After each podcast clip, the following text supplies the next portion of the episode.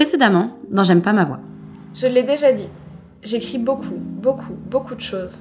Les petites histoires qui m'ont volé quelques heures, quelques jours, voire beaucoup plus, avant d'être transformées en autre chose, à savoir un biopic fictif sur ses propres parents. Il y a maintenant plus d'une quinzaine d'années, un soir d'été où je faisais la fête avec des amis, j'ai embrassé de force celle qui était mon ex. Alors qu'elle était ivre et moi, juste un petit peu moins. On s'en fout de ma tristesse juste avant ce moment-là. On s'en fout de savoir si j'avais des raisons. On s'en fout de savoir que cet ex ne m'a jamais reproché mon comportement par la suite. J'ai merdé. Et j'en ai marre qu'on me dise que ce n'est pas si grave.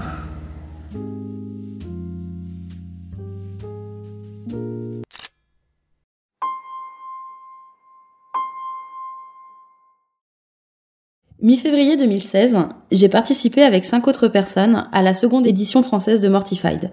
Ce concept venu des États-Unis où des adultes consentants montent sur scène et parlent donc devant un public pour raconter des souvenirs personnels et surtout embarrassants de leur adolescence à l'aide d'extraits de journaux intimes, de poèmes, etc.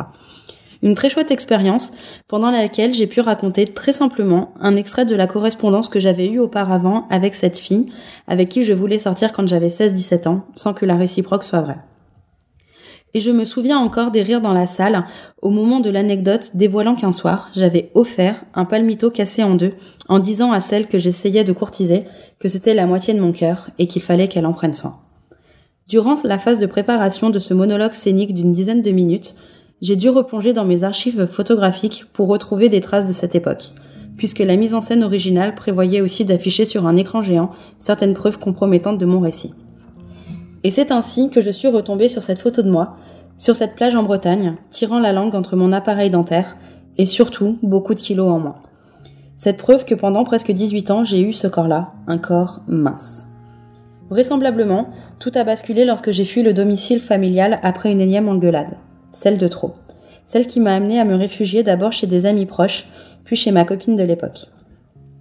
Et quelques mois après, je me souviens de ce jour où j'ai croisé mon frère, distant, en colère, mais aussi triste que moi de la situation. Je me souviens de ces mots. T'as grossi. Et de ma réponse. Ou plutôt, de mon absence de réponse. De ma justification bafouillée, comme pris en faute. Bah oui, je mange quoi. Parce que oui, je mangeais. De bonnes lasagnes. Vraiment bonnes. Préparées par la mère de ma copine. Cette mère merveilleuse du Nord qui faisait toujours à manger pour dix personnes alors qu'on était quatre ou cinq. Cette mère qui disait mais mange, resserre-toi si tu veux, fais-toi plaisir, hein, avec un vrai sourire aux lèvres. Cette mère qui me rappelait forcément la mienne, parce qu'elle était tout simplement gentille avec tout le monde. Donc ouais, je mangeais. Pas pour combler un manque, mais juste parce que c'était bon. Et j'ai pris du poids, sans vraiment m'en rendre compte. Parce que oui, ma nouvelle indépendance, c'était aussi l'occasion pour moi de m'habiller désormais comme je voulais, donc de m'acheter de nouvelles fringues. Pile au moment où le baggy, les vêtements larges étaient à la mode. Les années 2000 je n'ai pas eu la phase où je me suis dit, hein, tiens, je ne rentre plus dans mes anciens vêtements, qui aurait pu m'alerter, puisque tout était désormais nouveau dans ma vie d'adulte. Je ne me regardais pas dans un miroir parce que je n'en avais pas sous les yeux. Je ne me pesais pas parce que je n'avais jamais eu à le faire.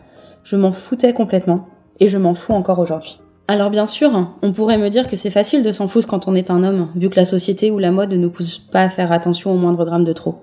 Sauf que si. C'est moins flagrant, moins violent, mais si. En 2009, j'avais écrit sur mon blog comment d'un coup les magasins dans lesquels j'allais, comme Célio, Jules, H&M, avaient petit à petit mis au placard leur plus grande taille masculine. Là où avant, il me suffisait de prendre dans les plus grandes tailles de pantalon, de constater que c'était manifestement trop large, et de m'amuser à sortir de la cabine pour revenir avec quelque chose de plus convenable, il m'était désormais difficile de trouver quelque chose qui arrivait à s'accommoder de mes grosses cuisses. Voilà. L'art du slim était déjà arrivé.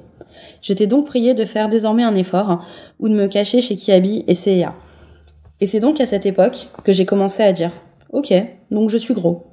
Pour entendre mes amis dire, soucieux de ne pas me froisser Non, t'es pas gros, t'as juste des kilos en trop, t'as des formes, c'est pas ça être gros. Pour me poser finalement une question que beaucoup connaissent C'est quoi être gros? Pas dans le sens médical du terme. Je n'ai pas envie qu'on me réponde un truc sur le rapport masse, taille, âge. À partir de quand, dans les yeux de tout le monde, ça y est, on est gros? Et à quel moment ça fait de nous des parias? Pour être totalement honnête, je me préfère largement aujourd'hui qu'il y a 20 ans. Je n'irai pas jusqu'à dire que je ne changerai rien ou que c'était complètement volontaire de ma part. Mais aujourd'hui, comme hier, en fait, ça va. À vrai dire, j'estime aujourd'hui que mon propre corps est une preuve du désintérêt relatif que j'apporte à la question du physique des autres. Ça n'a jamais été un critère sélectif pour moi, parce que je ne supporte pas l'idée que ça puisse l'être dans l'autre sens. Je ne fais pas non plus de mon poids proche de la centaine de kilos un combat, ou une déclaration de guerre contre une certaine hypocrisie ambiante. Mais je suis relativement en paix avec moi-même et avec mes convictions, justement parce que j'ai ce corps-là. Un corps pas mince.